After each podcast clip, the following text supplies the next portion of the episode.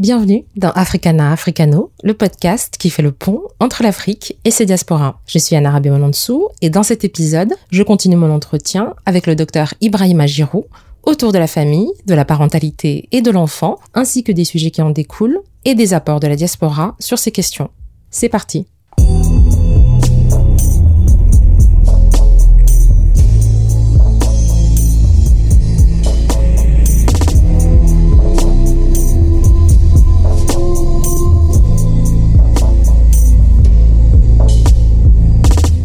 Tout à l'heure, on a, on a brièvement parlé un peu de culture, justement, euh, notamment au Sénégal, quand on a, on a parlé de, de votre contexte familial, euh, notamment. Euh, et justement, le Sénégal est aussi un, des, un, un, pays très religieux, avec une majorité musulmane, à peu près 90%, il me semble, euh, ainsi que 3% de chrétiens, et le reste sont des animistes ou, ou des athées. De vos observations et, et, de votre pratique, quel rôle la foi a-t-elle sur les individus, justement, et les dynamiques interpersonnelles dans les familles sénégalaises en particulier, mmh. et peut-être aussi plus largement dans d'autres pays d'Afrique que vous avez peut-être pu expérimenter par, par vos différents, différents postes. Oui, la, religion, euh, la foi joue un rôle central. Parce que le, le modèle que les Sénégalais euh, et, les musulmans ont ici, c'est comment est-ce que le prophète a éduqué ses enfants. Mais ce qu'il faut voir, c'est en, entre le, modèle imaginé et le parent réel avec son enfant, il y a un décalage énorme. C'est-à-dire que on, on, on, on sait juste brièvement ou, globalement ou vaguement que le, prophète n'a jamais frappé ses enfants, qu'il a été doux avec ses enfants, qu'il il les laissait monter sur ses épaules pendant qu'il qu priait, comme si ses enfants sont supérieurs à sa prière. Le message est, très fort parce que dans, la pensée musulmane, quand le, prophète prie, c'est tout l'univers qui prie le Dieu en même temps. Donc c'est assez fort. Vous voyez, ça suspend le monde. Et pendant cet, acte très fort, quand les enfants montent sur lui, il suspend le monde aux yeux des enfants. Donc en réalité, on a sous-exploité le, message parce que vous voyez, ce que je vois dans beaucoup de familles musulmanes, c'est que quand on prie et que les enfants viennent, on les chasse. Vous voyez, c'est à l'opposé du modèle. Vous voyez, la, douceur avec les enfants, elle est mal comprise. Donc soit elle est absente ou, elle, fait manquer d'autorité. Il y a toujours les deux extrêmes. Euh, le, le, modèle du, du, du père, le, le, papa surpuissant, voyez, qui, qui, qui, qui, décide de tout, euh, au lieu d'être un papa super soft qui sait poser le dialogue de développement de, de, de l'enfant, tout ça, on l'a perdu. Donc, euh, c'est comme si on n'avait que la carapace mm -hmm. et qu'on a perdu l'esprit. Donc, vous voyez une carapace de spiritualité. Ouais, c'est mon ressenti. Mm -hmm. une, une carapace de spiritualité et on n'a pas suffisamment exploiter tout ce qu'on pouvait exploiter du message de l'islam et des grands cheikhs, les grands leaders religieux ici au Sénégal même, que ce soit Mam Abdelaziz Sy, euh, dans les grandes familles religieuses, la, la, la relation extraordinaire qu'ils ont eue avec leurs enfants. Euh, on dit qu'on les suit, mais on ne sait pas comment on les suit. Donc ça, ça manque de philosophie. Il, il y a juste, voilà. Donc la, la foi joue un rôle certain mais euh, c'est comme si en réalité on ne tire que 5% peut-être ou voire moins de tout ce qu'on aurait pu tirer en, en, faveur du développement harmonieux de nos enfants. Et des relations familiales et, au, au, sens large, via cette religion. Au sens large, euh, tout à fait. Justement, j'aimerais revenir sur ce que vous disiez là sur euh, notamment le père à l'endroit de, de la, religion et, et, et son, son, importance à, à cet endroit-là. Tout à l'heure, vous disiez qu'effectivement la mère est, est, dans les dans les traditions africaines globalement, ça se retrouve aussi en Asie et, ailleurs, mais la mère est effectivement centralisée. On parle même de mère potomitante euh, dans les dans les dans les Antilles, euh, etc. Et c'est vrai que quand on parle d'éducation, souvent c'est quelque c'est un rôle qui est relégué euh, à la femme globalement, quel que soit la, le niveau de société dans, les, dans lequel on évolue. Mais le père, effectivement, a aussi une partition à jouer, euh, que ce soit ici au Sénégal ou ailleurs. Il y a un mouvement depuis quelques années de, non seulement, euh, je vais peut-être pas revenir sur la, la, le mouvement des incels, par exemple, qui, qui a créé des, des, des, des comment dire, des groupes d'hommes euh, qui, qui cherchent à, à s'approprier leur parentalité et leur rôle de père euh, dans les processus de divorce un peu compliqués, etc. Euh, mais il y a aussi des groupes d'hommes qui veulent euh, apprendre à être père autrement, qui s'associent en petits groupes, que ce soit entre petits groupes d'amis ou entre groupes dans la même ville. Je sais que ça se fait au Canada, ça se fait en Europe, j'imagine que ça se fait aussi Bien ici. Quel euh, comment dire diagnostic, quelle observation faites-vous justement de de l'évolution des pères et de, de de cette appropriation du rôle de père ou de la redéfinition du rôle de père au Sénégal et ailleurs où vous avez pu exercer euh, euh, justement? Oui. Il y y a une formidable évolution. En particulier, je pense, pendant ces dix dernières années, il y a eu énormément d'activisme. Vraiment, d'activisme. Sous, sous quelle forme est-ce que vous pouvez développer un peu plus Oui, cette partie-là euh, que ce soit dans les réseaux sociaux, que ce soit dans les, euh, dans les médias de manière générale, que ce soit dans des séminaires de formation, que ce soit même au niveau institu- institutionnel, c'est-à-dire y compris dans les politiques de l'État du Sénégal, il y a eu un vrai chamboulement, vous voyez, pour que les, les hommes jouent plus leur rôle dans, dans, dans l'éducation des enfants, que les hommes soient plus dans la parentalité, vous voyez, et moins euh, relégués au, au, au rôle de ouais, celui qui doit apporter à manger. Oui. Hein? Parce que ça aussi, c'est important, il faut que quelqu'un le fasse, mais ça ne peut pas être tout. Oui, c'est presque, c'est presque une conception très euh, honorifique du rôle de père. J'ai l'impression, effectivement, il y a le côté, euh, euh, on parle toujours de provider euh, ou, ou de, de père nourricier, effectivement, euh, dans le, surtout dans les sociétés occidentales, mais ça, ça se développe ailleurs. Oui. Mais effectivement, on... et du coup, il y a, il y a un côté presque 50% actif et le reste est complètement inactif, ou la proportion est peut-être pas exactement Oui. à cet endroit-là, mais que le reste, pour le coup, euh, Oui. n'est pas dans l'action concrète. C'est on met l'argent, euh, comme on dit, euh, l'argent sur la table, et puis après la mère, quelque, d'une façon un peu bizarre, en dispose et fait fait fait l'éducation des enfants. Donc, c'est- quelle évolution vous avez vue justement non, ça, change- ça, ça a énormément changé parce que et c'est pas seulement les femmes qui l'ont demandé, c'est les hommes Mhm. qui l'ont demandé. Je me souviens de, de live qu'on faisait pendant la période de Covid où on, on- on appelait ça entre entre entre mecs. Entre mecs. Et il y avait plus de femmes qui suivaient. mais, mais entre mecs où et, et en réalité quand vous regardez même dans les modèles traditionnels le papa joue plus que ce que nous sommes en train de dire. Le papa jouait déjà un, un rôle de, de, de comment ça s'appelle Euh, il, il avait le bon rôle aussi, c'est vrai, ok? C'était la maman la, la, la méchante et le papa récupérait toujours. Mais on sait que dans les couples, c'est un jeu. Mhm. C'est un jeu. Il faut qu'il y ait un gentil flic, un méchant flic. Vous voyez, parce que les, les- il faut encadrer les enfants. Parfois, c'est le papa qui est le méchant flic dans, dans beaucoup de cas même, le papa est le, est le, le- le méchant flic et la- euh, les, les enfants sont, sont gentils. Mais il faut dire que c'est un peu sexué, c'est-à-dire que les, les hommes, les garçons vont trouver que la maman est plus gentille.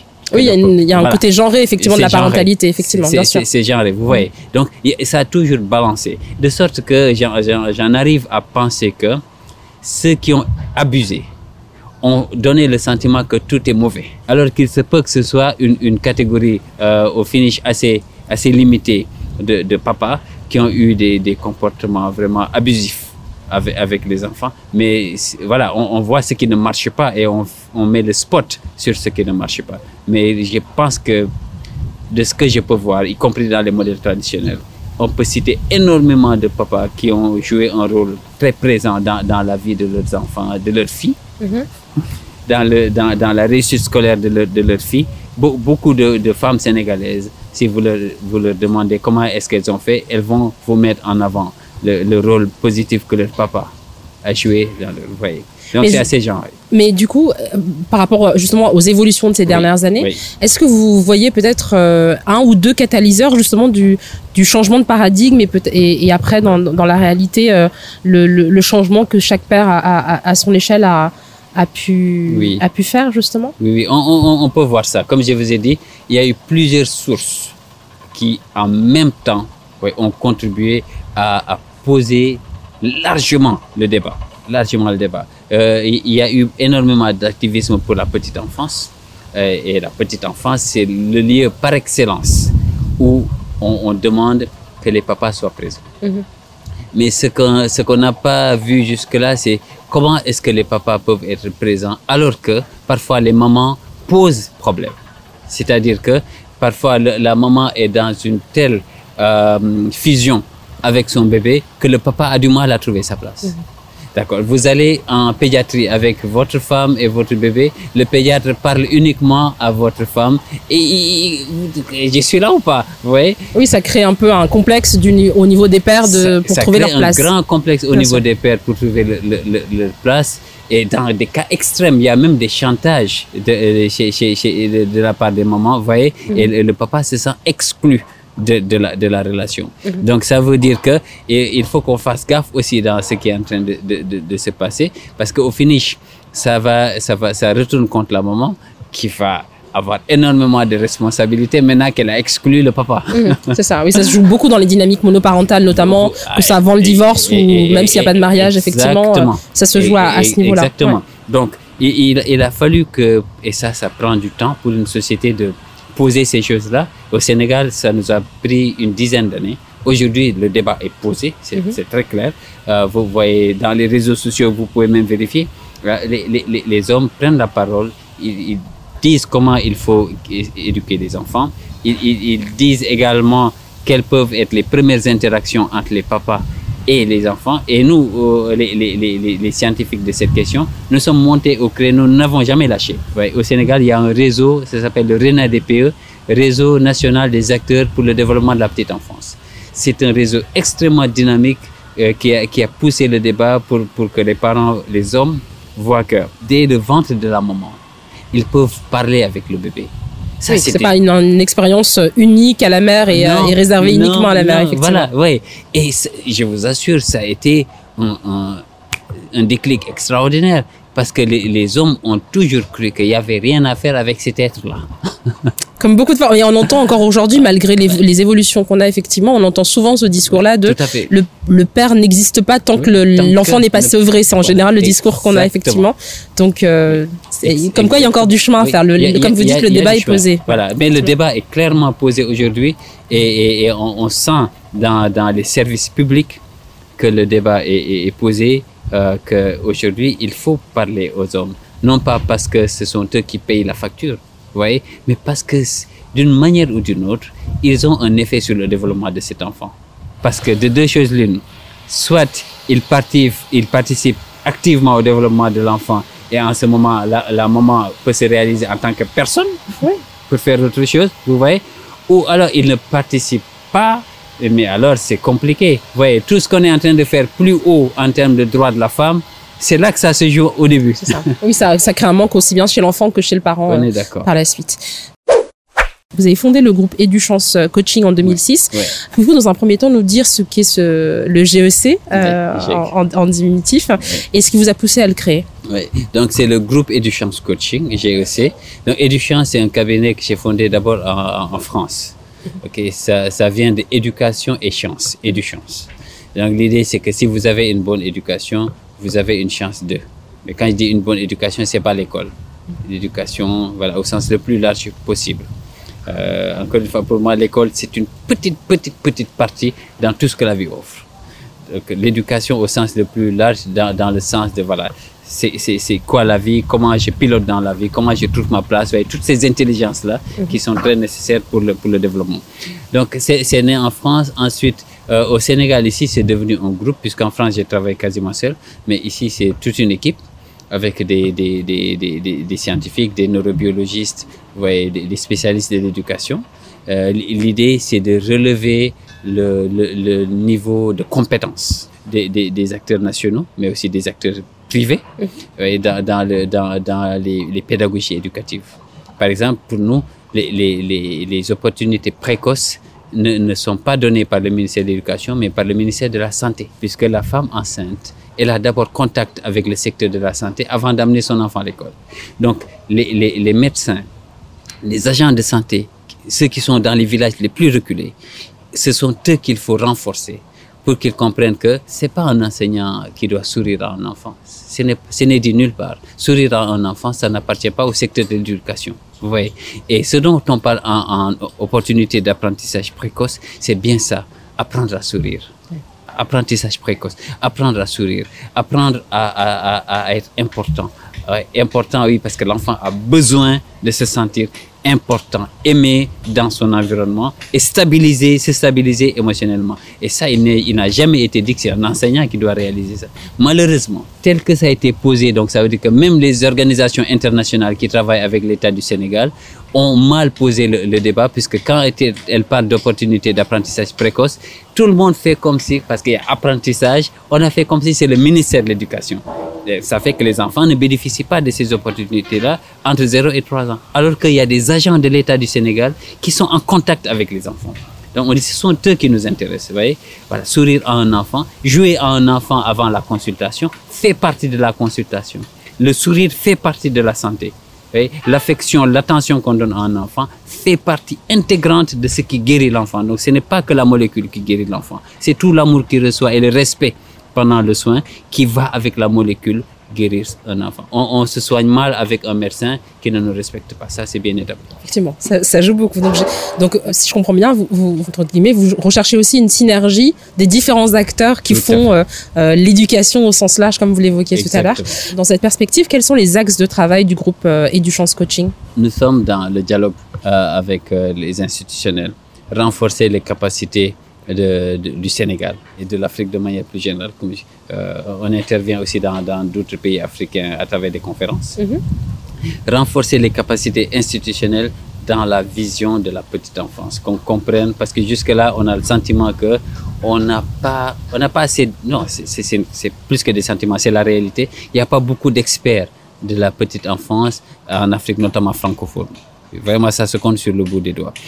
Donc, renforcer la, la, vision parce que nos États ont tous des documents politiques sur la petite enfance, mais dans la réalité pratique, ils ne savent pas comment gérer cette question de la petite enfance. Vous voyez, renforcer les capacités dans le domaine de la formation de l'ensemble des acteurs de la petite enfance, ça veut dire le secteur de la santé, de la nutrition, de la protection, protection sociale et de, de, de, de l'éducation. Vous voyez l'ensemble de ces, euh, de ces, de, ces secteurs-là aller dans le sens de la multisectorialité. C'est-à-dire que ces différents secteurs-là, si on les met ensemble dans une bonne politique, le coût unitaire de prise en charge d'un enfant est moins cher que si c'est un seul secteur qui faisait son coût unitaire. Donc vraiment aller dans le sens de la DPE comme vous en vous parlez tout à l'heure. C'est développer ça au Sénégal. C'est développer vraiment la, la DPE. Mais au-delà de la DPE, nous, ce qui nous intéresse, c'est le capital humain c'est tout le capital humain. Nous croyons dans les ressources humaines africaines, nous croyons dans le génie africain, nous croyons fondamentalement que c'est l'Afrique qui a donné naissance à toutes les sciences qui existent, des plus anciennes aux plus modernes, euh, jusqu'à la technologie. Tout ça, pour nous, elle a été donnée par les, les, les, les Africains. Et aujourd'hui, nous voulons casser, vous voyez, ce qui fait que les Africains se sentent timides pour aller prendre ce, que leurs parents ont, créé il y a des milliers d'années. Donc, ça, ce sont les ressources humaines qui vont, qui vont le faire. Ce n'est pas que l'État qui va le faire. C'est chaque Africain qui doit sentir cette mission en lui et qui doit jouer sa partition. Du coup, depuis que vous exercez justement et que vous, vous, travaillez avec ces différents acteurs euh, euh, dans le cadre du groupe Chance Coaching, euh, est-ce que vous avez constaté justement des évolutions au Sénégal et peut-être en Afrique, euh, qu'elle soit francophone ou, ou plus largement, dans l'approche de la famille et de ses membres? Parce qu'on parlait un peu plus tôt justement de ces rôles un peu codifiés, un peu genrés, un peu euh, très restrictifs et qui créaient euh, beaucoup de frustration chez les différents acteurs. Et donc il y avait des réverbérations ensuite euh, à l'âge adulte sur la famille, sur leurs relations sociales, sur la société globalement. Donc quelles sont vous les évolutions que vous avez pu déjà constater et qui vous laissent penser qu'effectivement le chemin est, certes long mais qu'il est qu'il y a une position en tout cas un côté un peu optimiste que vous mm-hmm. pouvez tirer de ça? Le, on va être très factuel. Le nombre de spécialistes a augmenté. Mhm. Il n'y en a pas beaucoup, il n'y en a pas assez, mhm. mais ça a augmenté. Ouais. Le nombre de personnes que nous avons formées, et quand je dis nous, il n'y a pas que le groupe Educhance Coaching, c'est vraiment tout le réseau des acteurs de la petite enfance. Ce nombre a significativement augmenté. Le débat sur le rôle des parents a énormément augmenté, ne serait-ce que par le fait que nous sommes arrivés à poser que le parent n'est pas sexué. Le papa est sexué, la maman est sexuée, mais le parent est asexué. Mhm. la capacité à donner de l'affection n'est pas sexuée, parce que faire mal ne dépend pas du sexe non plus. Ouais, donc faire du bien ne devrait pas dépendre d'un sexe en particulier. Ouais. Donc ça, c'est des changements importants dans la façon de poser la, question de la responsabilité des uns et, des autres. la, formation des, des, acteurs dans les crèches, Également, c'est une question qui est en train d'être réglée. La question de la régulation des crèches. Pendant longtemps, longtemps, bah jusque-là pour faire simple, il n'y a pas encore au Sénégal une un système de régulation des crèches. Ouais, y a, voilà, à l'heure actuelle, apparemment, il y a dans, sur la table du président de la République un projet de décret qui doit permettre de réguler les, mécanismes d'ouverture et de fonctionnement des crèches au Sénégal. Ce sera quelque chose de nécessaire puisque malheureusement, on a perdu des bébés dans les crèches et il y a toutes les raisons de penser que c'est le manque de professionnalisme de, de, de, de ces acteurs-là. Donc on, est, on, a posé le, le, le débat euh, sur, sur, ces aspects-là, la, la, la, question des, ressources humaines de manière générale, la, vision du développement à partir de la famille. Donc l'idée que c'est la famille qui porte le développement ce n'est pas l'État. -hmm. C'est la famille qui porte le développement. Je vous donne des exemples absolument concrets. Durant la COVID-19, l'État du Sénégal a mis en place ce qu'on appelle le canal éducation. Donc, c'est un canal de télévision, le canal 20, pour que les élèves puissent suivre les programmes de télévision, l'éducation. éducatif, comme ça a été fait dans beaucoup d'autres pays, beaucoup effectivement. Pays. -hmm. Ça n'a pas marché parce que les parents n'étaient pas impliqués. À l'heure du journal, moi, en tant que parent, j'ai aussi mon journal. C'est au même moment qu'il y a le cours de mathématiques. Okay. Un peu compliqué. Oui. Un peu compliqué et les parents n'ont pas été mis dedans.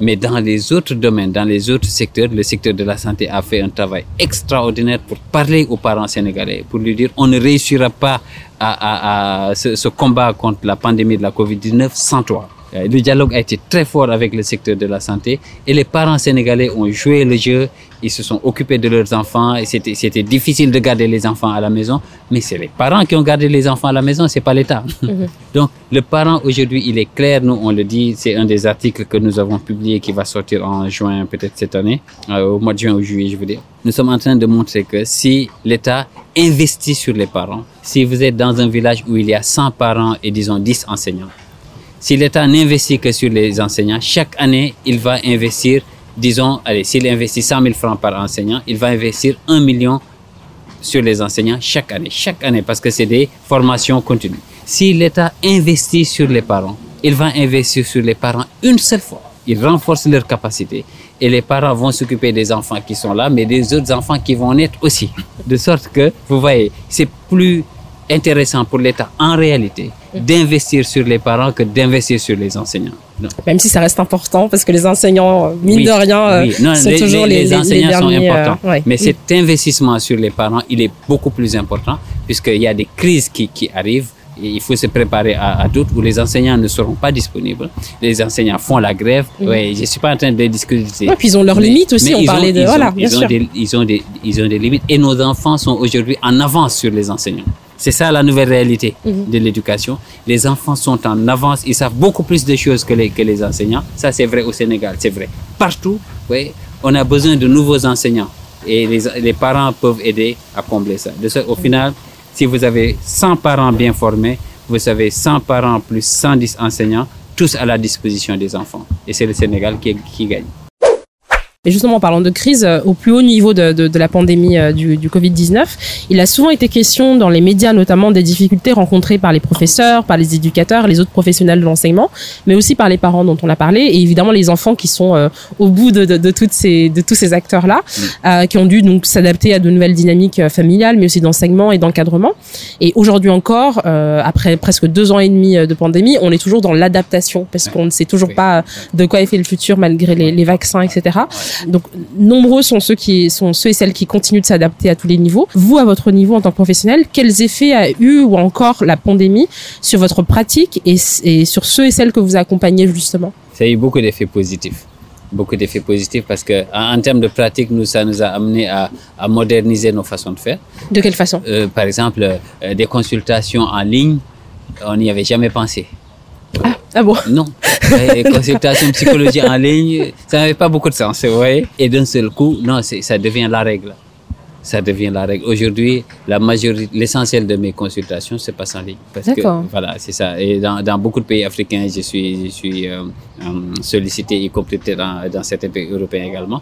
Voilà, ça, je pense que la pandémie a, a ouvert véritablement cette possibilité. Et donc, euh, grâce à la pandémie, nous avons pu toucher beaucoup plus de personnes dans beaucoup de pays, Mhm. en Afrique comme, comme, comme, comme ailleurs. Ça a changé également nos, nos pratiques dans le sens où il faut faire vite, c'est-à-dire il faut moins théorie, il faut beaucoup plus de modèles opérants, il faut amener les parents à trouver les bonnes questions. Donc ça change de- le paradigme, de sorte qu'on a fait beaucoup moins de, de psychologie classique Mhm. que de coaching. Et nous sommes un pays pauvre. La, la, la, la psychologie telle qu'elle se fait en France, par exemple, c'est du luxe pour nous. On peut pas se permettre ça. Oui. Il faut aller à l'essentiel parce que moi, mon, mon- idéalement, je toucherai le maximum de parents.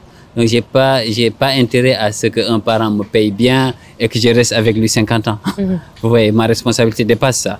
Il, il faut que je puisse donner, euh, avec le parent, qu'on construise des modèles opérationnels qui sont clairs pour le parent, qui ont du sens pour le parent et que le parent peut mettre en œuvre. Ensuite, je l'accompagne un certain nombre de séances seulement pour qu'il essaie de mettre en œuvre jusqu'à ce que ça marche et je passe à autre chose. Donc ça change, totalement la perspective.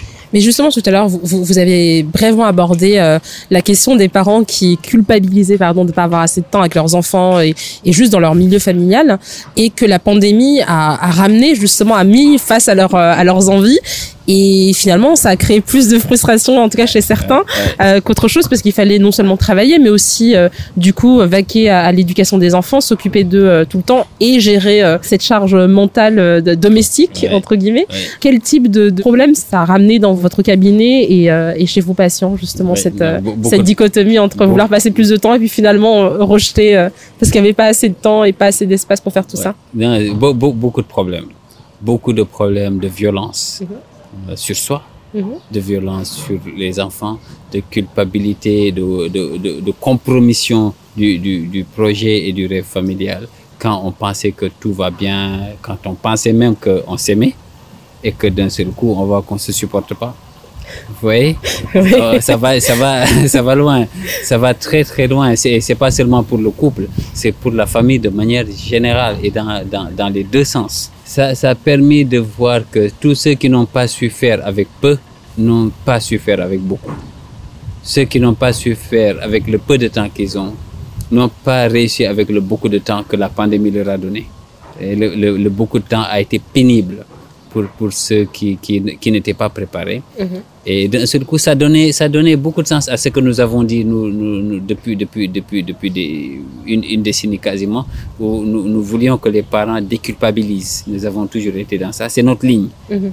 Pour nous, il faut que le parent ait confiance et c'est pour ça que nous sommes l'antipode, un peu aux antipodes des gens, des donneurs de leçons qui, qui pensent que les parents sénégalais ont démissionné, qui sont irresponsables. Non, nous on dit il faut pas ce discours-là. Il faut que le parent sénégalais et le parent tout court ait confiance. Donc tout ce qui permet aux parents d'avoir confiance, il, il- faut le faire. Et voyez, quand le, le, le, parent sait faire avec peu, c'est que je travaille, je rentre le soir, je peux voir mon enfant que cinq minutes, bah c'est comme ça. C'est comme ça. Parce que je travaille pour qu'il soit bien. je travaille pour que, pour que, pour que, pour que, ainsi de suite, vous voyez. Donc les cinq minutes-là, c'est à nous deux d'en faire quelque chose de magnifique. Mhm. Vous voyez? Et après, tout le monde va se coucher parce que demain, il fait jour et qu'il faut aller travailler. Vous voyez? Il faut être dans des principes de réalité. Vous voyez? OK. Donc, les parents qui ont su faire ça, du coup, ils avaient énormément de temps. Parce qu'ils savaient faire avec cinq minutes énormément de choses. Maintenant, avec cinq heures, vous voyez, c'est, voilà. C'est beaucoup moins challenging. Les, les parents qui n'ont pas su faire avec les cinq minutes et qui achetaient beaucoup de cadeaux, d'un seul coup, ils ne peuvent plus sortir acheter les cadeaux. Voyez, ils sont là avec l'enfant. Les cadeaux n'ont plus de sens parce que il y a de la saturation. et On se supporte plus. On, voyez, chaque petite faute prend des proportions. Comme ça, tout est disproportionné chez, chez ces parents-là. Et on a accueilli beaucoup en consultation puisqu'on ne peut pas se, se, se déplacer. Mais vous pouvez pas régler beaucoup de choses comme ça en consultation parce qu'il y a certaines choses, ça se transmet dans le face-to-face. Oui, c'est ça, oui, dans cette énergie-là. Mais d'ailleurs, tout à l'heure, vous parliez justement de groupes euh, d'hommes, de pères, j'imagine, euh, pendant cette pandémie-là. Est-ce que c'était des, des, des groupes, de- des sessions de coaching justement pour gérer cette, euh, cette pandémie-là et, cette parentalité-là à l'ère où, où tout le monde est enfermé euh, Exactement. au-delà de, voilà, du danger euh, sanitaire ouais. C'est ça, ça a été des, des dizaines. Je pense que nous avons dû faire plus de 50 lives, vous voyez, avec, avec, avec, euh, avec les papas, puis avec euh, l'en- l'ensemble des parents de manière générale, je veux dire le papa et la maman, sur cette question pour aborder euh, des choses très concrètes comme qu'est-ce qu'on fait du mensonge des enfants, qu'est-ce qu'on fait des, des tâches à la maison, Com- comment on repense le, le rôle de chacun? Ouais. Comment on repense la justice dans, dans cette distribution des rôles? Pourquoi est-ce que les filles doivent faire ça et les garçons autre chose? Vous voyez? Parce que ça, c'est moderne. Toutes ces injustices-là, elles sont modernes. C'est pas des injustices traditionnelles. Dans la tradition, chacun participe. Chacun participe. Ça veut, ça veut dire qu'il y avait une sorte d'équilibre des, des, des, des, des rôles. Les, les hommes peuvent cuisiner, les hommes peuvent aller chercher du bois, les hommes peuvent, dans la culture Diola par exemple, les hommes vont retourner la terre et les femmes vont semer. C'est un choix, on peut pas dire c'est injuste, vous, vous comprenez? Ok. Et les hommes n'ont jamais le sentiment que les femmes ont la partie la plus facile. Ok? On sait que c'est tout ça qui va donner du riz plus tard pour tout le monde. Est-ce que cette pandémie a été un une sorte de, révéla de, Ah oui, de totalement. révélateur des dysfonctionnements euh, qu'on peut-être qu'on niait Qu'on ou qu'on n'avait pas le, le temps d'adresser oui, justement dans, le fait. quotidien entre guillemets normal Oui, euh, oui. euh, pré-pandémie? Oui, c'est ça. C'est que le train-train de cette vie sans pandémie avait caché énormément de, de, problèmes critiques dans, dans, les familles. Et d'un seul coup, vous voyez, les, les, les problèmes se sont agrégés, elles sont devenues, euh, ces problèmes sont devenus, pardon, sont arrivés à un niveau tel que ça ne pouvait plus se taire et que tout le monde avait besoin de, de conseils. Tout le monde avait besoin de s'exprimer. Tout le monde avait besoin de, de, de laisser sortir ces, ces, ces choses, y compris ceux qui, qui pouvaient potentiellement être ceux qui commettent l'injustice, y compris. Mais justement, euh, qu'est-ce qui est sorti de ces groupes de parole que vous avez eus, notamment avec les hommes Parce que je, trouve ça d'autant plus important aujourd'hui qu'il y a une démocratisation de la parole, non seulement publique, mais privée des hommes, hein, ce qui est qui était peu le cas avant, indépendamment des cultures, euh, que ce soit dans une culture africaine ou autre. Qu'est-ce qui est ressorti de ça aujourd'hui? Est-ce que parce que vous disiez effectivement que euh, les hommes apprennent à parenter autrement aujourd'hui, à avoir un rôle beaucoup plus actif aussi, euh, qui est dû à nos, à nos sociétés, mais qui sont aussi dus à des, des moments comme ça où voilà, on, on a, ils peuvent enfin peut-être se sentir euh, avoir une place pour s'exprimer. Ouais. Donc qu'est-ce que qu'est-ce qui en est sorti un peu de ces groupes-là de, de, de, de une, première chose pour moi qui est la plus importante, c'est que pour les hommes, s'occuper de son enfant, ce n'est pas aider sa femme. Oui, c'est comme cette notion de babysit- babysitter son propre enfant. C'est pas, c'est pas le cas. oui, c'est ça, exactement. Ouais. S'occuper de son enfant, c'est pas aider sa femme, c'est- c'est faire son, son job de papa.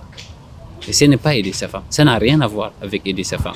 Et moi, dans les lives, je disais, ma, ma, ma femme est styliste. L'aider, ce serait aller dans son, dans son atelier et couper les trucs. Mais m'occuper de mes enfants, c'est pas l'aider. Mais ça, ça n'a absolument rien à voir. Euh, Parce que le jour où elle sera là, je vais arrêter de l'aider en arrêtant de m'occuper de mes enfants.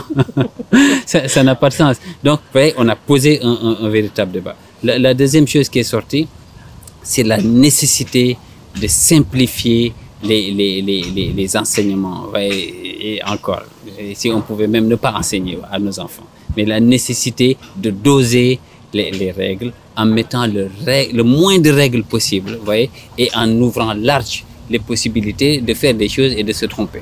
Parce que la pandémie est telle que si on multiplie les règles, c'est-à-dire la multiplication des règles était moins, était déjà néfaste, mais elle était moins néfaste tant que tout le monde sortait et qu'on n'était pas les uns sur les autres à ne pas pouvoir sortir.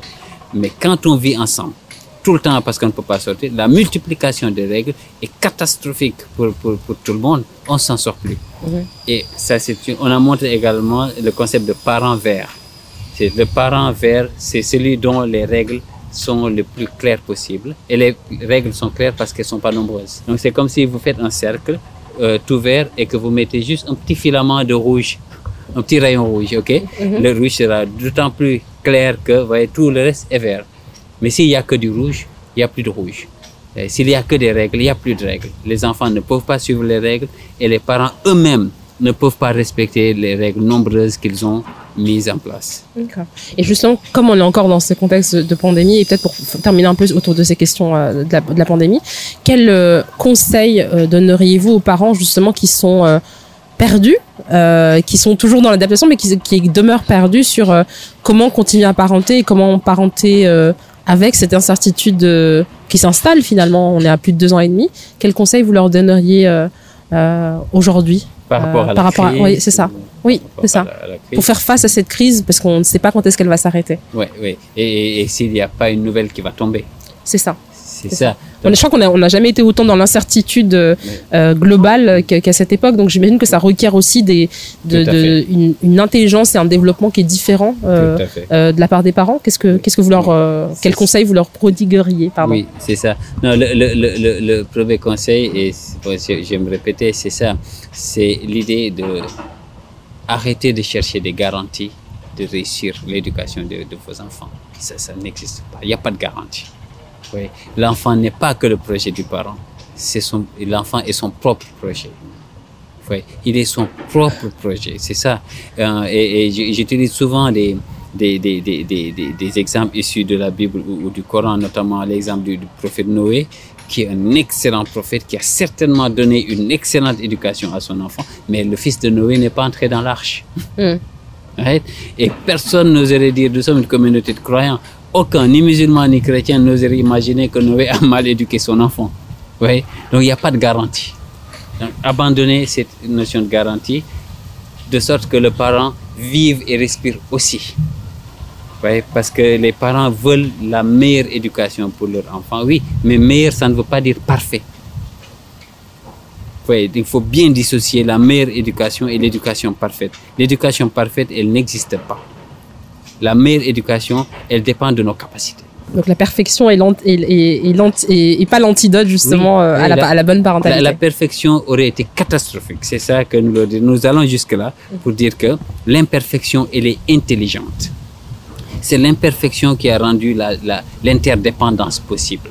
Le mouvement même est possible parce qu'il y a, y, a, y, a, y, a, y a de l'imperfection. Vous voyez, la responsabilité intergénérationnelle elle est possible parce qu'il y a de l'imperfection. Vous voyez, donc arrêtez de, de, de, vouloir enlever ce qui a rendu la vie possible.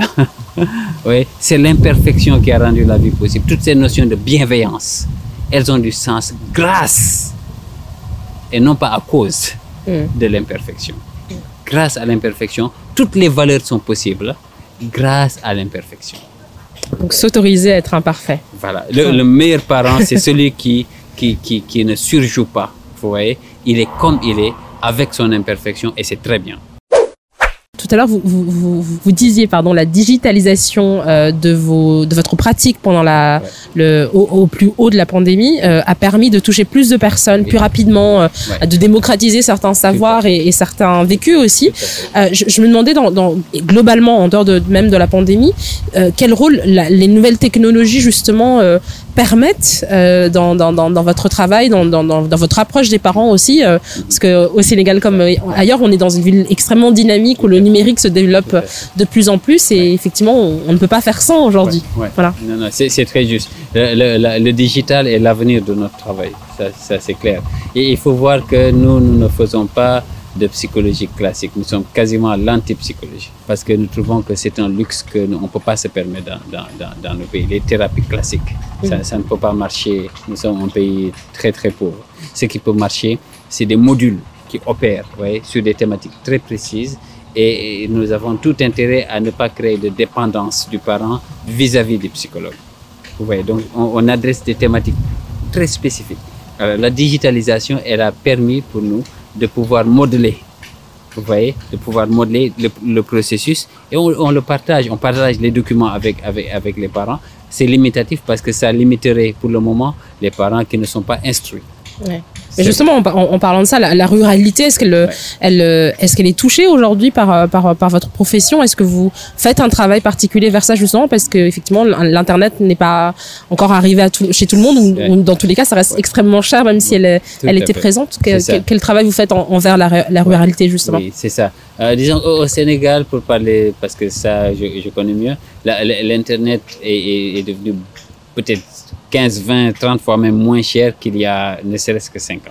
Mmh. Donc il y, a, il y, a, une vraie démocratisation de l'accès à Internet et je pense dans quasiment n'importe quel village, vous avez toutes les chances d'avoir le, le, le, service. Ça, ça c'est une évolution importante et nous, nous sommes en train de travailler avec les, les mairies euh, des mairies dans les, les, municipalités dans les villages les plus reculés du Sénégal pour leur permettre, un, d'avoir un document de politique éducative. C'est-à-dire que il faut que les mairies puissent dire voici on a eu les élections récemment les élections municipales au Sénégal donc les maires sont élus pour un mandat de cinq ans et on, on, est en train de les aider à dire à leur communauté voici où nous voulons amener le niveau d'éducation de nos enfants dans les cinq ans.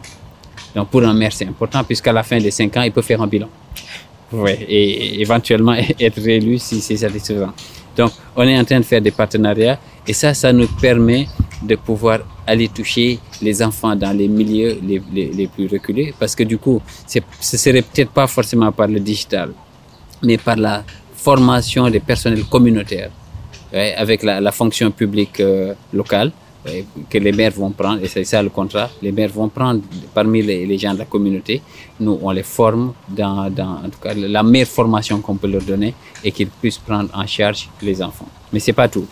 Les parents jouent pour nous un rôle clé. Parce que si on forme des personnels communautaires qui peuvent toucher l'ensemble des parents du village, on peut toucher tous les enfants du village. Et comme nous nous sommes limités en nombre, on ne peut pas être présent partout. Mais avec ces formations, on peut toucher le maximum d'enfants en milieu rural. D'accord. Justement, vous, donc on, ici, on est, on, vous vivez au Sénégal, euh, où, où, nous sommes, et c'est un des pays les plus dynamiques du continent, mmh. en tout point. Euh, mais aujourd'hui, sur, sur, le plan de l'enfance et de la famille, quels sont selon vous les défis pour les nouvelles générations qui veulent devenir parents ou qui sont déjà parents au, euh, au Sénégal et qui cherchent à faire autrement le, le plus grand défi, c'est la pauvreté.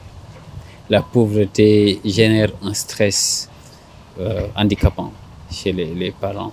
Ouais, c'est parfois au point de ne pas voir comment articuler ouais, le, les, euh, la, la, recherche de travail ou le travail dehors mmh. avec le rôle de, de parent à l'intérieur.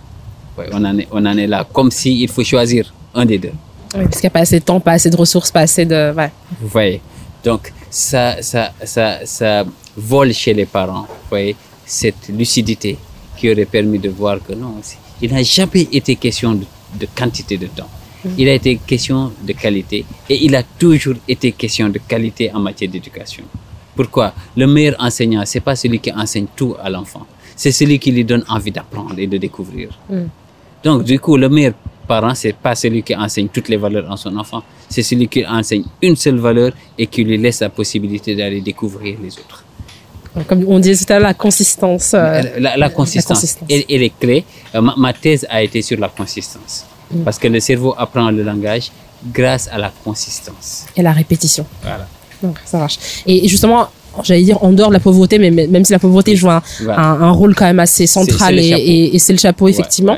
Ouais, Est-ce qu'il y a d'autres, euh, peut-être en deuxième ou troisième euh, euh, sous-tirés là-dedans dans, dans, dans, dans ces défis-là, quels sont quels sont-elles? Les, les, les, autres euh, découlent découlent de de de de la de, de, la, pauvreté, pauvreté, hein, mm -hmm. de la pauvreté et, et de l'ignorance. Ce sont les, les, deux. C'est que les, parents n'ont pas la, la, la bonne information et la compétence qui était distribuée au niveau communautaire, elle doit être incarnée maintenant par le, par, le, parent. Ça veut dire que les, les parents n'ont plus la possibilité de donner des signaux univoques à leurs enfants. Les signaux donnés aux, aux enfants sont toujours troubles. Si, si, les enfants se développent bien, c'est très peu à cause des parents, grâce aux parents. Ouais j'ai pas envie de dire c'est par chance, hein, vous voyez, mais, mais le, le, signal des parents est tellement trouble aujourd'hui que, vous voyez, il, il, faut, il faut que les enfants soient quasiment chanceux, vous voyez, pour suivre une ligne qui ait du sens.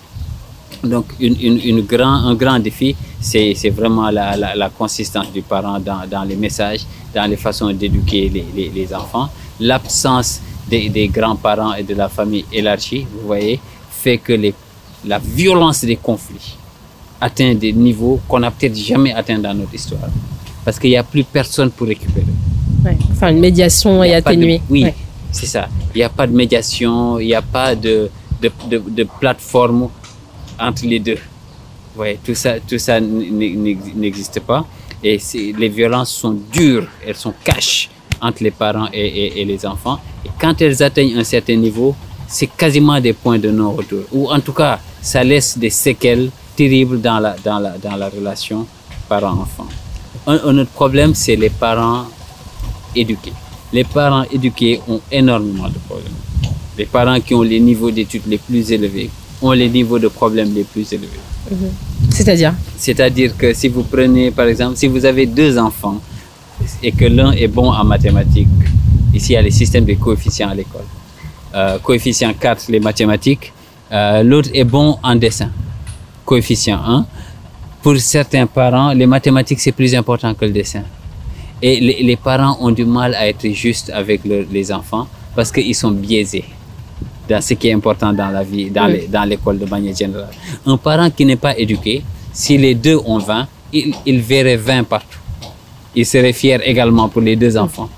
Mais un parent qui a un certain niveau d'éducation et qui est biaisé, pense que le 20 en maths, c'est 4 fois 20 avec le coefficient, c'est plus important que le, le, le- le 20 fois 1 qui est donné à l'enfant qui est bon en, dessin ou en, ou en sport. Vous voyez? Donc, le, le, le, le- le niveau d'éducation euh, des, des, des parents a posé énormément de problèmes, des questionnements qui n'avaient pas lieu d'être, c'est des doutes chez le, chez le parent, des questionnements qui n'amènent c'est c'est de mauvaises questions que les parents sont en train de se poser à cause de leur niveau d'éducation. C'est-à-dire Ils ouvrent des champs qui n'étaient pas prévus. Et c'est ce que ça revient un peu à ce que vous disiez tout à l'heure sur le fait que les parents se projettent dans l'enfant euh, euh, qu'ils ont Oui. avec différents moyens aujourd'hui et que du coup euh, ils essaient de se réaliser un peu euh, d'une certaine façon aussi peut-être Oui, chez ces enfants. Et, et en plus de ça, c'est qu'ils ont, ils ont des questionnements inutiles. Oui, véritablement du gâchis de, de temps, du gâchis de relation. Parce que quand, quand, quand le parent n'ose pas parler avec son enfant parce que l'enfant pourrait, pourrait se braquer, ben, ça pose un problème. Parce Mm. que dans notre job de parent, on n'essaie pas de voir ce qui fait plaisir à l'enfant. Ça, c'est pas, pas notre job. Vous voyez, notre job, c'est quand on a envie de lui faire plaisir, on le fait. Parce que nous, nous voulons le faire, parce que c'est bien de le faire. Vous voyez. Mais quand on va dire des choses qui lui font pas plaisir, on va aussi le dire. Et c- son état, c'est, c'est- son état d'âme là-dessus est impertinent. Vous voyez. Et vous voyez, du coup, le parent est très lisible, il est clair. Mais quand il ne sait pas si il faut, vous voyez, il donne le signal à l'enfant que je ne sais pas. Mais c'est bien aussi de pas savoir parfois. non, Parce que je crois qu'il y compliqué. a le... Non, j'imagine bien, mais il y a aussi cette, euh, cette conception de, de la figure tutélaire qui sait tout, qui je pense euh, est un frein à la parentalité de beaucoup de personnes parce que beaucoup de...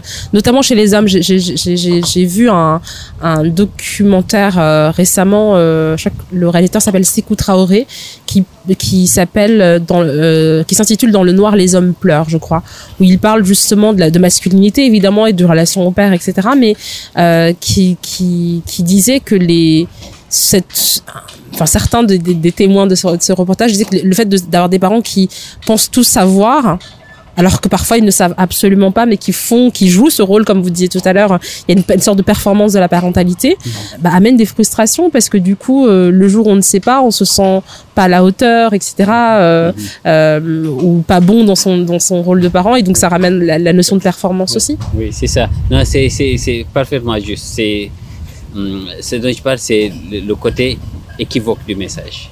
d'accord ah oui c'est dans le encore une fois dans, la, dans le message et la réception C'est que vraiment dans le message, c'est ça. Si, si, si je dis je ne sais pas et que c'est clair, c'est univoque. Et, et ça, c'est très bon parce que c'est même des fois, c'est dans la pédagogie euh, de ne pas tout enseigner. On, Oui. on- on- on l'a dit, ouais. Et quand je ne sais pas, je ne sais pas. Mais le, le, le ok, je vais, j'ai pas envie de, voyez, ainsi, c'est c'est des questionnements qui, qui n'aident pas l'enfant à, à lire le comportement. Parce que les enfants ont également besoin de, de, de, de, parents qui est capable de dire, voici le projet.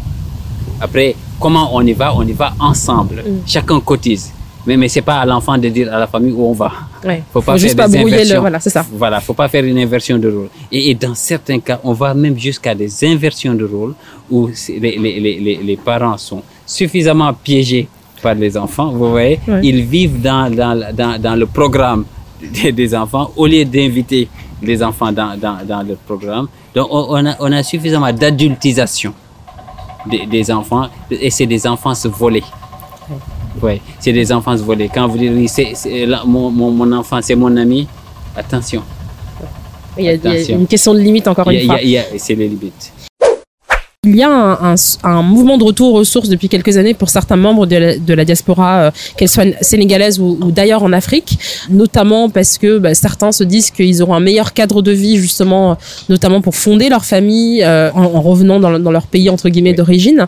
Ouais. Quelle place et, et, et, influence justement à la diaspora qui réémigre, euh, notamment au Sénégal où nous sommes aujourd'hui, sur justement les politiques et les pratiques familiales euh, dans les pays dans lesquels ils, ils reviennent et encore une fois particulièrement au Sénégal que vous connaissez bien? Il faut dire que ce que les, la diaspora qui émigre dans l'autre sens, donc le retour, mm -hmm. ce que cette diaspora cherche, et quand vous dites un meilleur cadre de vie, c'est un meilleur cadre de vie sur le plan spirituel. Parce que sur le plan matériel, ils l'ont dans les pays où ils sont généralement. Oui, c'est ça, c'est pas forcément un truc idéalisé, voilà, euh, ça, peut, enfin, ça peut être idéalisé euh, voilà, dans certains sens. Exactement, oui. Généralement, ils, ils savent bien qu'ils perdent en confort ils perdent dans le domaine de la santé, ils perdent dans, dans beaucoup de services en, en qualité. Okay. C'est comme ça. Je veux dire, on est, on est un pays sous-développé. Mais ce qu'ils gagnent, c'est sur le plan de, de l'esprit dans lequel ils peuvent éduquer leurs enfants. La communauté. Il y a, y, a, y, a, y a la communauté, il y a, y a une enveloppe, vous voyez, dans, dans laquelle ils peuvent rentrer et se sentir plus épanouis, retrouver leur place, vous voyez euh, retrouver un, discours qui, qui, peut résonner en, eux et se projeter un peu plus facilement voyez, sur l'avenir. C'est-à-dire que dans beaucoup de cas, on a du mal à se projeter voyez, dans, dans, dans, dans beaucoup de ces pays-là. Pas parce qu'on nous met forcément des, des, barrières, mais parce que oh, c'est comme si on rêve à travers une culture. Le rêve que nous avons, c'est un rêve, euh, on rêve dans une culture, on rêve dans une langue, ainsi de suite, ainsi de suite, voyez. Et Ici, ils rêveraient plus facilement. Vous voyez, en sachant que le contexte est économiquement difficile, le contexte sanitaire est difficile.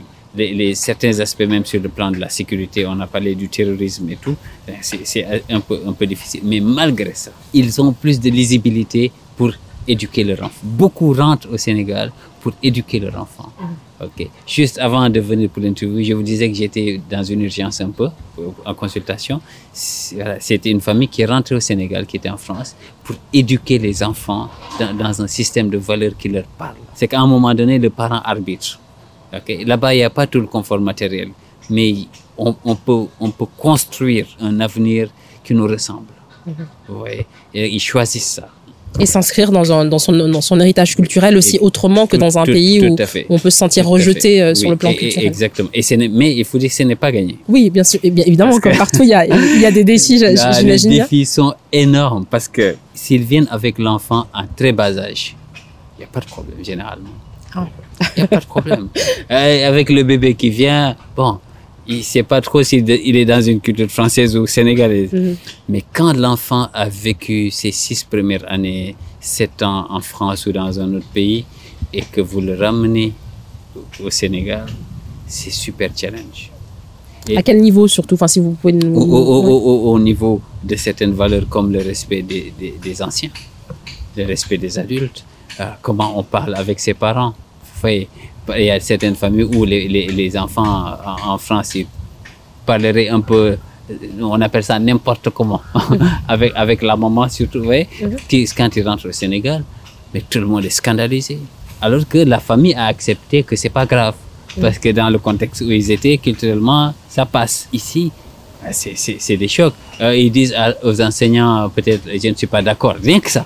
Je suis pas d'accord ça chamboule le, le, ça le contexte. Chamboule le, les attentes. Ouais. Ouais. Mais, juste, mais justement, en parlant de chamboulement, est-ce que justement, euh, parce que tout à l'heure vous parliez du niveau d'études des parents qui peut être problématique à ouais. certains endroits, est-ce que aussi ce contexte-là, ce, ce niveau qui est différent, euh, même matériellement, euh, de ces parents-là, lorsqu'ils arrivent dans un pays qui est peut-être, euh, qui est en, encore, en, enfin, j'aime pas ce terme en développement, mais qui est encore en développement ouais. en comparaison ouais. de, la, de, de, leurs voisins occidentaux.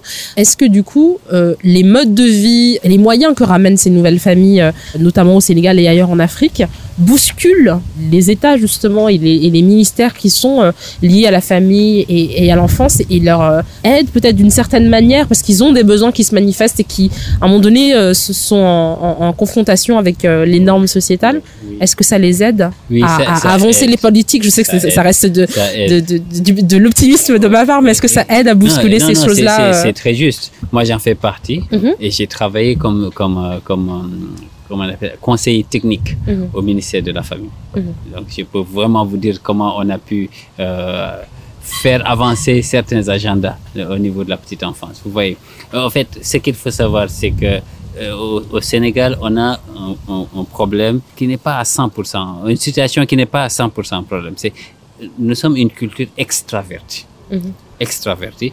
Par exemple, vous voyez, euh, on a regretté ça pendant longtemps. Euh, un, un- un- un doctorat en, en France est plus valorisé que le même doctorat au Sénégal. Et les Sénégalais ont beaucoup souffert, souffert de ça. Des personnels qui viennent euh, d'autres pays, surtout occidentaux, avec le même niveau de qualification, sont mieux vus par les Sénégalais que les Sénégalais qui auraient le même niveau, voire même plus d'expertise. ouais, le complexe colonial Non, c'est resté. Oui, bien sûr. C'est resté, d'accord. Donc, ça, ça, c'est- sur, ce, sur ce plan, c'est problématique. Sur un autre plan, comme vous voyez, dans toute chose, il y a l'autre partie de la pièce. Ouais. C'est une ouverture extraordinaire à ce qui peut être bon et qu'on peut prendre partout. Donc ça, c'est très positif parce qu'on est conscient que nous avons d'énormes bonnes choses à, à proposer au monde, mais nous avons énormément à apprendre et à prendre tout court du, du monde.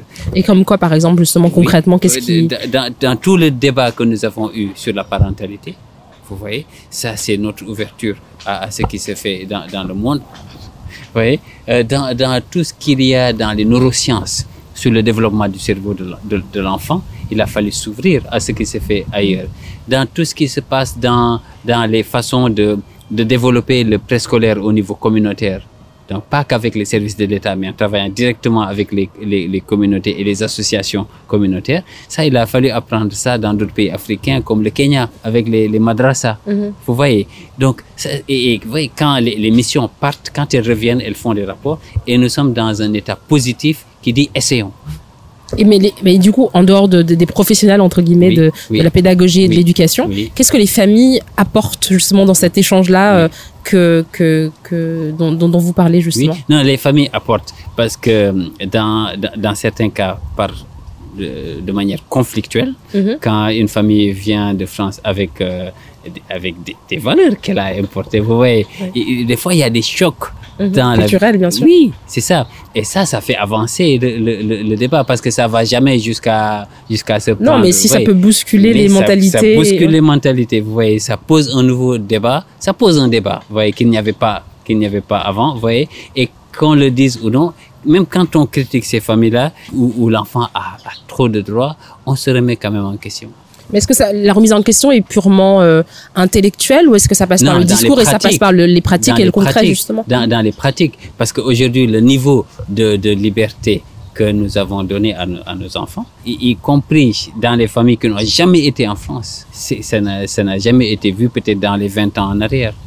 Vous voyez et, et ça, c'est c'est les Sénégalais qui partent, qui voyagent, qui viennent, qui, qui ont apporté ça. Et tout le Sénégal est très reconnaissant de ce que la diaspora amène pas que parce qu'ils amènent plus d'argent que toute l'aide internationale réunie. Vous voyez, les, les, les Sénégalais apportent peut-être deux à trois fois plus, euh, il y a plus d'apports Mhm. financiers de la diaspora que de toute l'aide internationale. Donc c'est sans commune mesure. Mais pas que ça.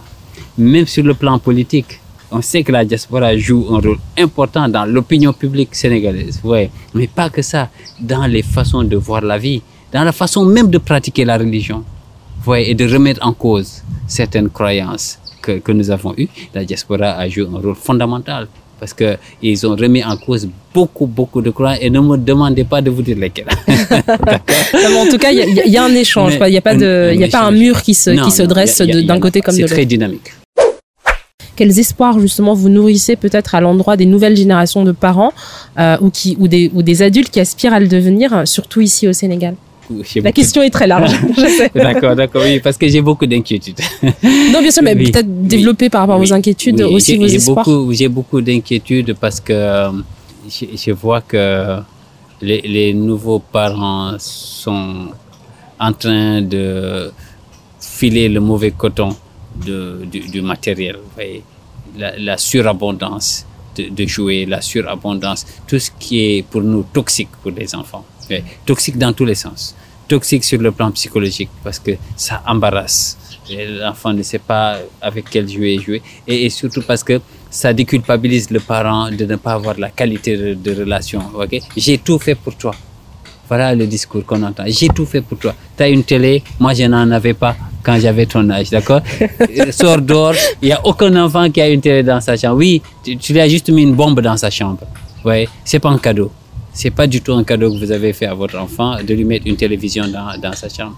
Tu as un téléphone et, tu veux même pas travailler à, l'école. Je suis désolé, c'est le téléphone qui l'empêche de travailler.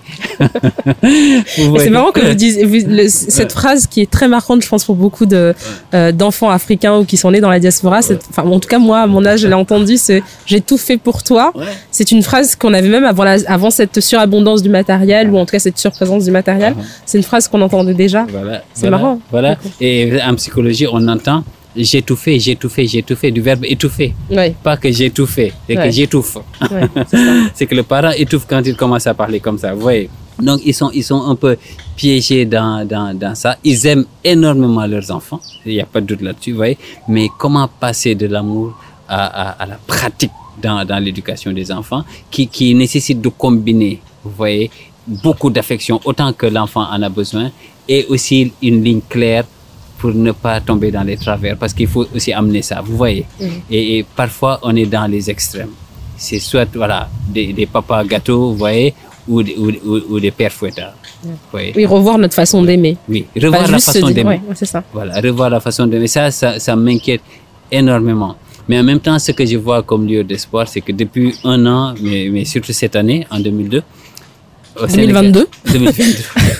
quand même. bon, en 2002, on avait battu la France. c'est pour ça. pour ça, ça s'est resté. Et j'étais en France, donc euh, c'est ça. Non, 2022, euh, ce que je vois, c'est au, ni- au niveau étatique, une prise en charge très sérieuse de cette question de la parentalité. Euh, il, y a, il y a, avec le financement de, de, de, de la Banque mondiale, il y a un programme national d'éducation parentale. Donc il y a un module qui a été élaboré pour dire voici comment on veut développer les capacités des parents sénégalais. Donc ça veut dire qu'il y aura une enveloppe nationale. Il faut imaginer comme une, une, coupole comme ça qui se pose au Sénégal, dans, laquelle on, se met tous d'accord pour dire voici comment on veut éduquer nos enfants. Et donc mon espoir vient de là pour dire que si ce programme est mené avec euh, l'accord des parents, il ne faut pas que ce soit comme beaucoup de programmes, notamment éducatifs, où on n'a pas demandé l'avis des parents. Quand on faisait le, curriculum scolaire, on n'a pas demandé aux parents ce qu'ils pensent important d'enseigner à leurs enfants. Ouais. Et après, on leur dit, vous êtes responsable s'ils échouent, parce que vous ne suivez pas. Non, ils ne peuvent pas suivre parce qu'ils ne savent pas. Ils ne connaissent pas le programme. On ne les, on les a pas crus suffisamment importants pour les impliquer dans, la conception du programme, dans le rêve, parce qu'un programme, c'est avant tout un rêve, n'est-ce pas? C'est quoi le rêve du capital humain au Sénégal? Eh bien ça, celui qui doit répondre en premier, c'est le parent. Il doit dire, voici comment je voudrais que mon enfant soit dans 25 ans. Et ça, l'État doit récupérer ces rêves-là et mettre dans le programme de l'éducation nationale. Voyez? Donner les moyens d'accomplir le rêve hein, ensemble. oui, exact. Et dans le programme d'éducation parentale, s'il est mené avec les parents, ok, il, il aura des, des, des, des, des, des, des, des- des- des résultats, je pense, très importants et sur une longue portée, puisque les parents vont éduquer leurs enfants, qui vont éduquer ainsi de suite, ainsi de suite. Ouais. C'est le meilleur investissement qui existe pour moi. Est-ce qu'il y a des choses qu'on n'a pas évoquées que vous voulez évoquer brièvement? Le, le point qui me tient le plus à, à cœur et que vous, sur lequel vous êtes vraiment revenu suffisamment, c'est la place des parents. Et on n'a pas d'avenir sans cette place des parents chez nous. En France, ils ont développé les infrastructures. Il y a, a- peut-être tout. Mais ici, on a tellement peu de moyens que si on passe pas par les parents, la population se multiplie vite. C'est vrai. Ça, ça va vite. On, on sera près de 25 millions d'habitants vers 2000 2030. On est à 17 aujourd'hui. Ça va vite. Ouais. Et il n'y aura jamais assez d'enseignants pour tous ces enfants. Sur qui on va compter?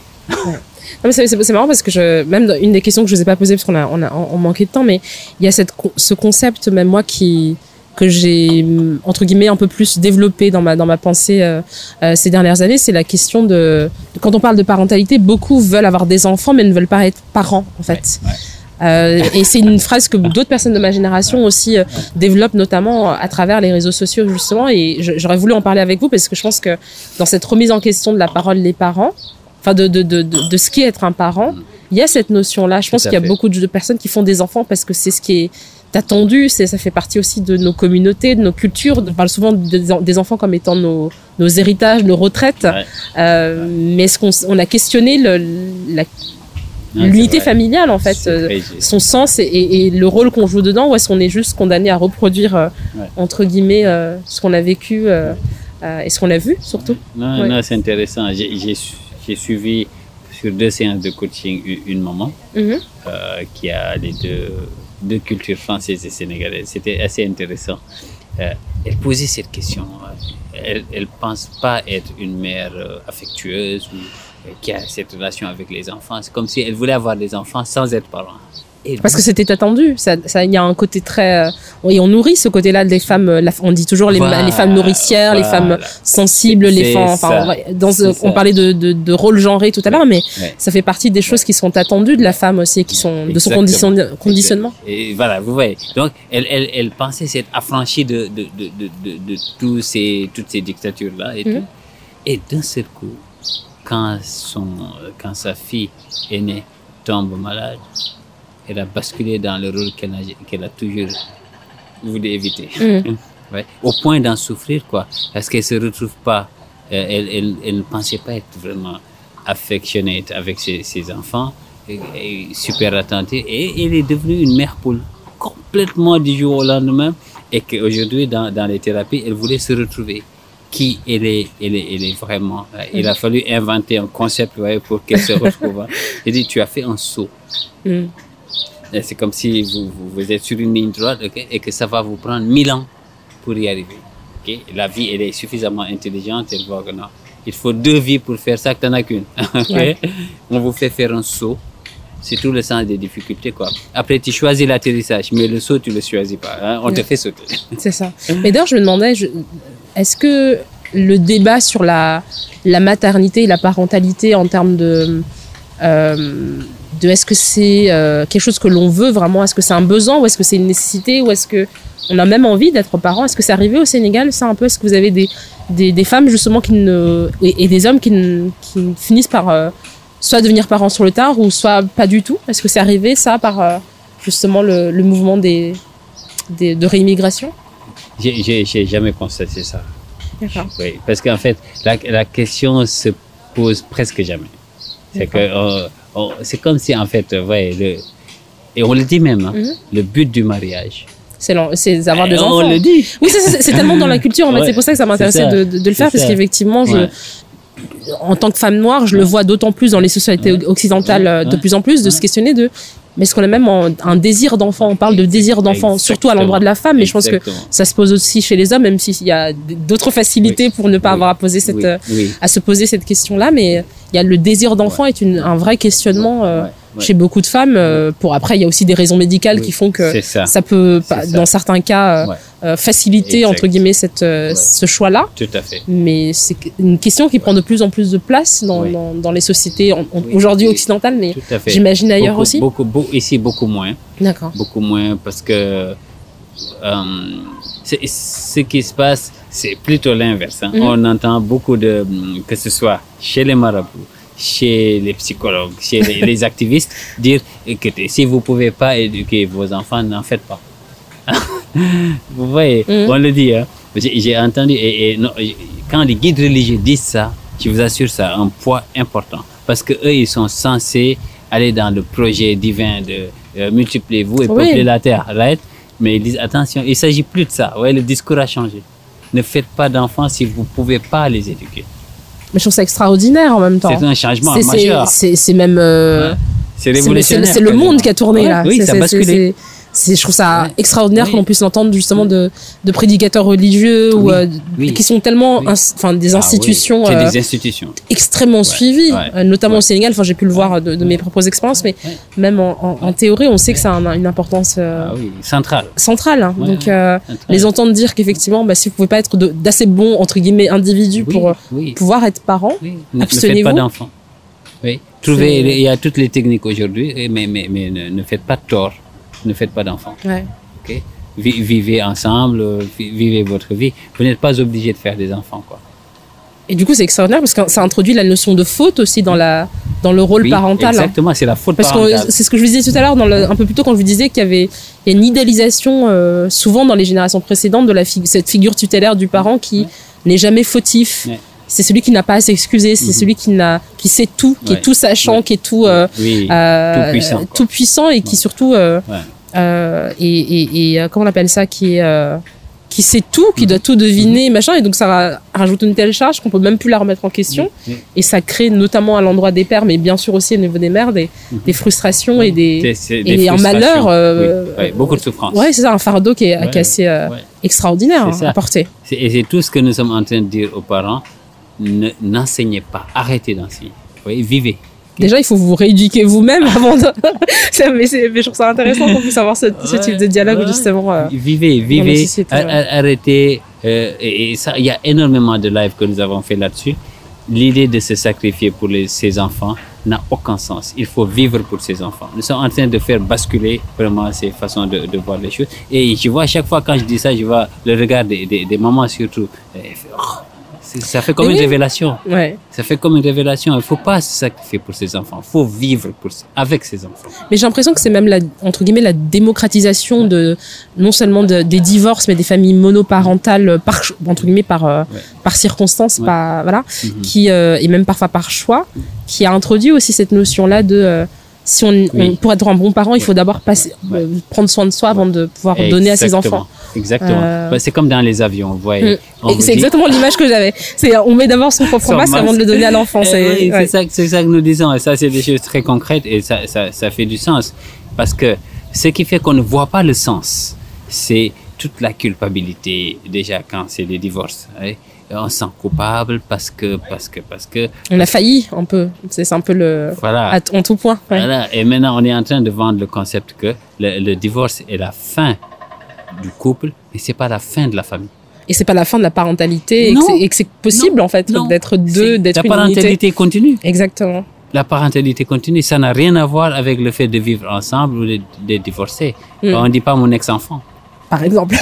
mais non, mais je trouve ça révolutionnaire et extraordinaire qu'on puisse aujourd'hui avoir ce genre de, de Ah. Ouais. conversation parce que je pense que du coup ça joue beaucoup sur euh, l'acceptation, Ouais. euh, la réception du divorce euh, chez l'enfant qui parfois pour pour qui le par- parfois c'est pas un si grand drame que ça Oui, entre guillemets même si ça a évidemment Oui. des ramifications Oui, euh, plus tard mais.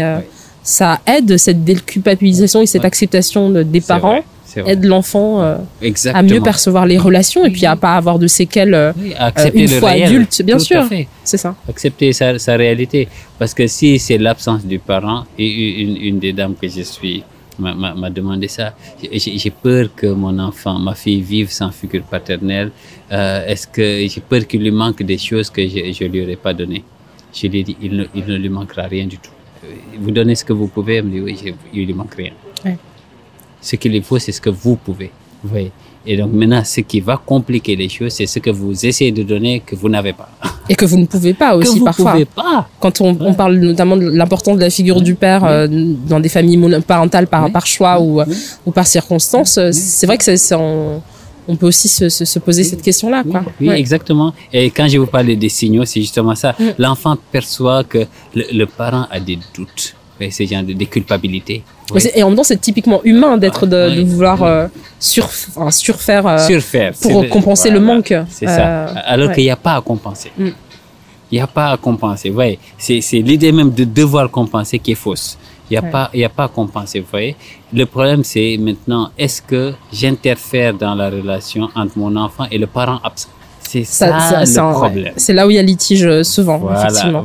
Mais en, en- et en même temps, je pense que la, cette notion de culpabilisation, de culpabilité ou d'autoculpabilisation à l'endroit des femmes est encore plus euh, au niveau sociétal et encore plus ancré en fait Mhm. qu'au niveau des, des- on leur demande beaucoup plus aux femmes justement Oui. de beaucoup plus faire donc Ouais, euh, ouais. je pense que ça ça me remet une machine euh, de de, de une pièce dans la machine à chaque fois et du coup ça ça Oui, augmente les difficultés à se détacher de ce de ce genre de, Ouais, de positionnement beaucoup de pression. Et voilà pourquoi ouais, dans, dans le coaching, on va dans des choses très, très terre à terre. Vraiment, ok?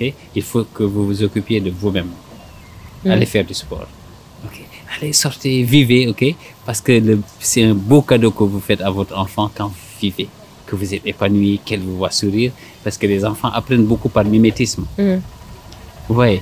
Et aussi, vous leur transmettez un modèle. Comment vous voulez qu'ils éduquent leur- leurs enfants à leur tour ouais? Est-ce que vous voulez un- un- un- une éducation où on a peur ou plutôt une éducation où on a confiance? Mm. Ouais. Et tout ça, c'est le, le parent qui, qui donne des signaux. C'est une question de signal, c'est pas une question de verbalisation. Non, Mm. c'est du signal. Ça veut dire que c'est la réalité de nos pratiques. C'est tel qu'on se comporte. Ouais, c'est pas des théories. Ok, un parent épanoui qui sait que ok, je peux pas tout donner à mon enfant et c'est même pas bon de le faire. ouais c'est ça mais comme on le sait pas Ouais. ouais Ouais, on essaie tout. Mais ok, tu, tu as ça, ok, tu as, tu as, ok, c'est- très bien. Moi, je, je vois avec ma petite fille, on, on sort et elle veut juste qu'on achète.